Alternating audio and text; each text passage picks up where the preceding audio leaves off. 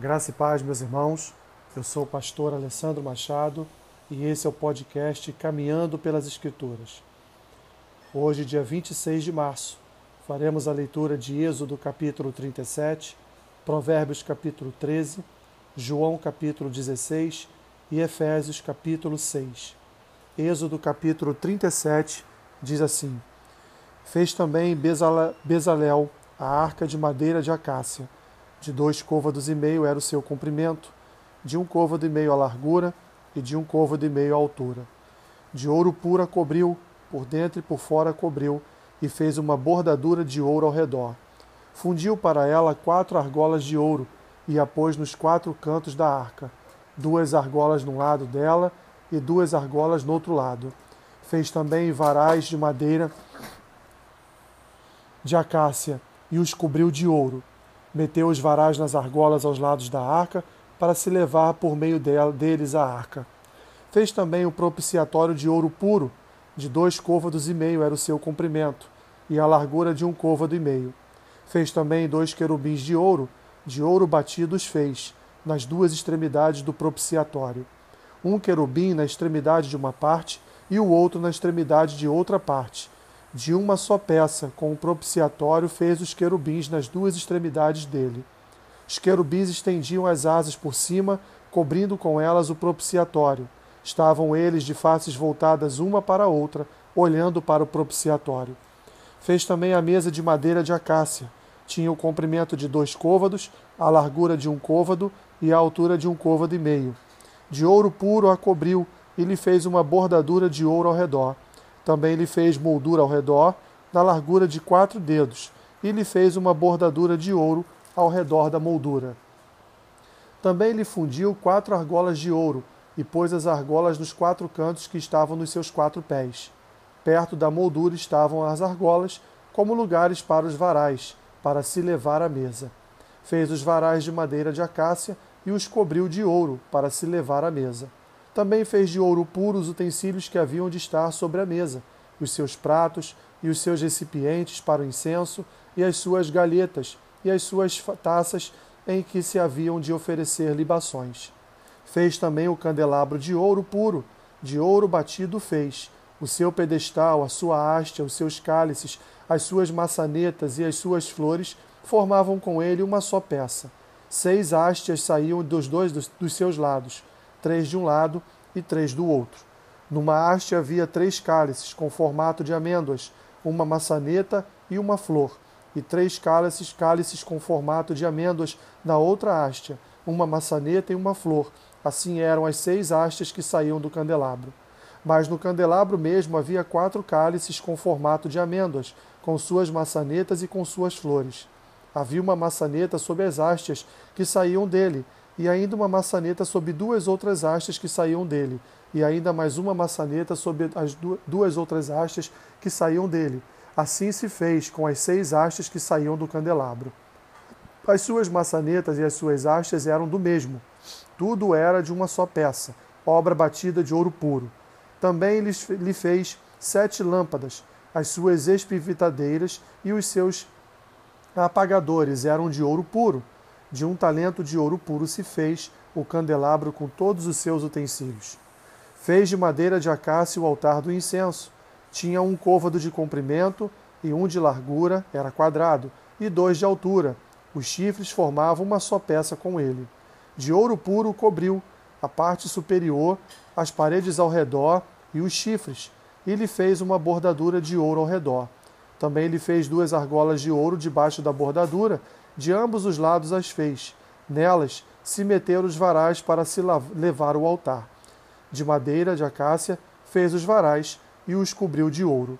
Fez também o óleo santo da unção e o incenso aromático puro de obra de perfumista. Provérbios capítulo 13.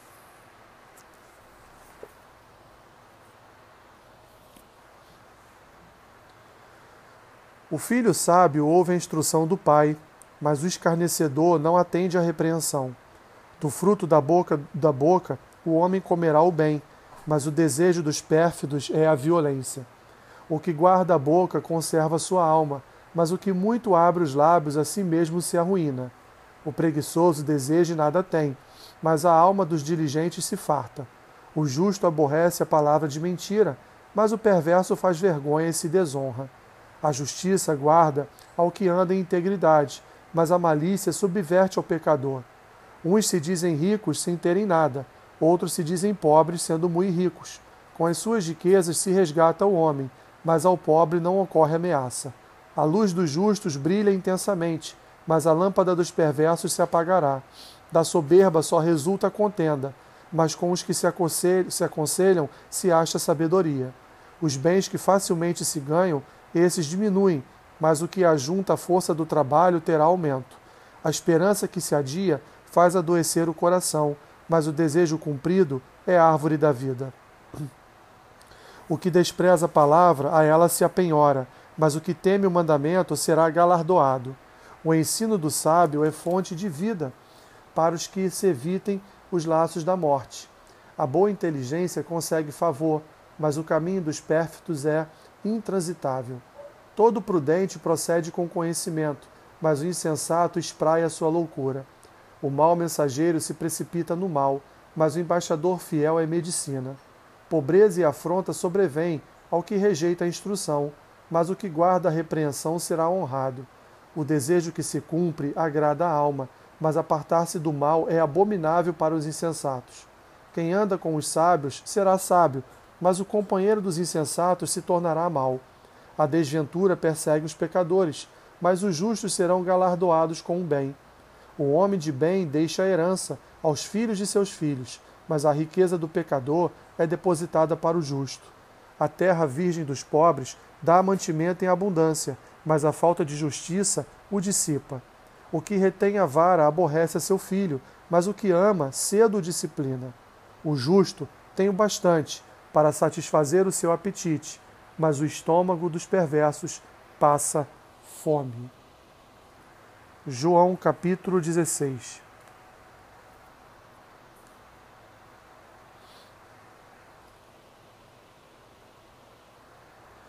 Tenho-vos dito estas coisas para que não vos escandalizeis. Ele vos expulsarão das sinagogas, mas vem a hora em que todo o que vos matar julgará com isso tributar culto a Deus. Isto farão porque não conhecem o Pai, nem a mim. Ora, estas coisas vos tenho dito, para que quando a hora chegar, vos recordeis de que eu vô-las disse. Não vô-las disse desde o princípio, porque eu estava convosco. Mas agora vou para junto daquele que me enviou, e nenhum de vós me pergunta: Para onde vais? Pelo contrário, porque vos tenho dito estas coisas, a tristeza encheu o vosso coração. Mas eu vos digo a verdade: convém-vos que eu vá, porque se eu não for, o Consolador não virá para vós outros. Se, porém, eu for, eu vou-lo enviarei. Quando ele vier, convencerá o mundo do pecado, da justiça e do juízo. Do pecado, porque não creem em mim. Da justiça, porque vou para o Pai e não me vereis mais e do juízo, porque o príncipe deste mundo já está julgado. Tenho ainda muito que vos dizer, mas vós não o podeis suportar. Quando vier, porém, o Espírito da Verdade, ele vos guiará toda a verdade, porque não falará por si mesmo, mas dirá tudo o que tiver ouvido e vos anunciará as coisas que hão de vir. Ele me glorificará, porque há de receber do que é meu, e vou-lo há de anunciar. Tudo quanto o Pai tem é meu. Por isso é que vos disse que há de receber do que é meu e vou-lo há de anunciar. Um pouco e não mais me vereis, outra vez um pouco e ver-me-eis. Então, alguns dos seus discípulos disseram uns aos outros: Que venha a ser isto que nos diz: Um pouco e não mais me vereis, e outra vez um pouco e ver-me-eis. E vou para o Pai? Diziam, pois: Quem vem a ser este, esse um pouco? não compreendemos o que quer dizer. Percebendo Jesus que desejavam interrogá-lo, perguntou-lhes: Indagais entre vós a respeito disto que vos disse: Um pouco e não me vereis, e outra vez um pouco e ver-me-eis? Em verdade, em verdade vos digo que chorareis e vos lamentareis, e o mundo se alegrará. Vós ficareis tristes, mas a vossa tristeza se converterá em alegria. A mulher, quando está para dar à luz, tem tristeza, porque a sua hora é chegada mas depois de nascido o menino, já não se lembra da aflição, pelo prazer que tem de ter nascido ao mundo um homem. Assim, também agora vós tendes tristeza, mas outra vez vos, vos verei, o vosso coração se alegrará, e a vossa alegria ninguém poderá tirar. Naquele dia, nada me perguntareis. Em verdade, em verdade vos digo: se pedirdes alguma coisa ao Pai, ele vô-la concederá em meu nome. Até agora nada tendes pedido em meu nome. Pedi e recebereis, para que a vossa alegria seja completa. Estas coisas vos tenho dito por meio de figuras. Vem a hora em que não vos falarei por meio de comparações, mas vos falarei claramente a respeito do Pai. Naquele dia pedireis em meu nome, e não vos digo que rogarei ao Pai por vós, porque o próprio Pai vos ama, visto que me tendes amado e tendes crido que eu vim da parte de Deus. Vim do Pai e entrei no mundo, todavia deixo o mundo e vou para o Pai. Disseram seus discípulos: Agora é que falas claramente e não empregas nenhuma figura. Agora vemos que sabes todas as coisas e não precisas de que alguém te pergunte. Por isso cremos que de fato viestes de Deus. Respondeu-lhe Jesus: Credes agora? Eis que vem a hora, e já é chegada, em que sereis dispersos cada um para a sua casa, e me deixareis só. Contudo, não estou só, porque o Pai está comigo. Estas coisas vos tenho dito, para que tenhais paz em mim. No mundo passais por aflições, mas de bom ânimo, eu venci o mundo. Efésios capítulo 6